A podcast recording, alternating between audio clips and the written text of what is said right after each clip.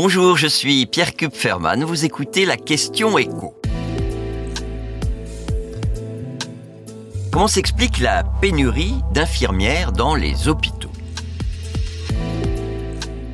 L'une des raisons qui explique les difficultés des hôpitaux à faire face à la demande, l'attente aux urgences, les fermetures de lits dans certains services, c'est le manque de personnel. Et ce manque de personnel tient aussi au fait que les démissions ne cessent d'augmenter. C'est ce qu'on constate à la lecture d'une étude publiée ce jeudi par le ministère de la Santé. Les experts de l'adresse ont scruté le parcours professionnel des infirmiers et des infirmières ayant débuté à l'hôpital entre 1989 et 2009. Et le constat, c'est qu'au bout de 10 ans, 3 sur 4 sont restés fidèles à leur vocation initiale, mais que seule une grosse moitié continue à le faire dans le cadre hospitalier. Parmi l'autre moitié, vous en avez une petite partie qui travaille encore à l'hôpital, mais qui euh, a changé de métier au sein de l'établissement, euh, essentiellement pour grimper dans la hiérarchie, pour devenir cadre de santé. Ça, ça a toujours existé.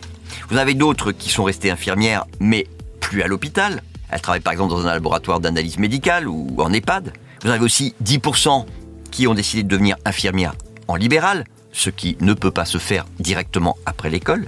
Et puis, quasiment une sur cinq qui soit a totalement changé de métier et d'univers de travail, soit a carrément arrêté de travailler. Et encore, cette étude, elle ne porte pas sur les démissions les plus récentes liées à la crise Covid. Les syndicats infirmiers soulignent qu'il y a notamment aujourd'hui un nombre plus important de démissionnaires qui vont travailler à l'étranger, en Suisse, au Luxembourg, euh, en Belgique, où les conditions de travail salariales sont meilleures. Mais en tout cas, ces chiffres montrent bien que les hôpitaux ont de plus en plus de difficultés à fidéliser leur personnel, ce qui amplifie leurs problèmes de recrutement.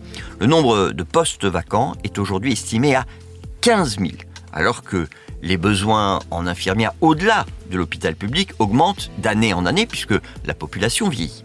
Ça veut dire que les écoles d'infirmières vont devoir former davantage de monde. L'objectif, c'est de passer de 32 000 à 40 000 par an. Mais encore faut-il que le métier continue à susciter suffisamment de vocation. Et c'est pas qu'une question de salaire. C'est aussi euh, lié euh, à l'ambiance de travail, au, sentiment de, pouvoir bien faire ce pourquoi on a été formé. Et de ce point de vue, il y a un autre chiffre qui est très parlant.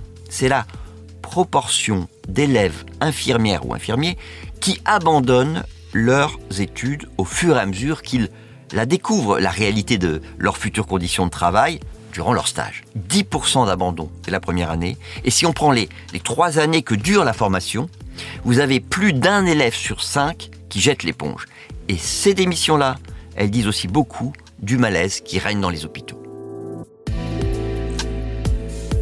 Vous venez d'écouter la question écho, le podcast quotidien pour répondre à toutes les questions que vous vous posez sur l'actualité économique. Abonnez-vous sur votre plateforme préférée pour ne rien manquer. Pourquoi pas nous laisser aussi euh, une note un commentaire. À bientôt!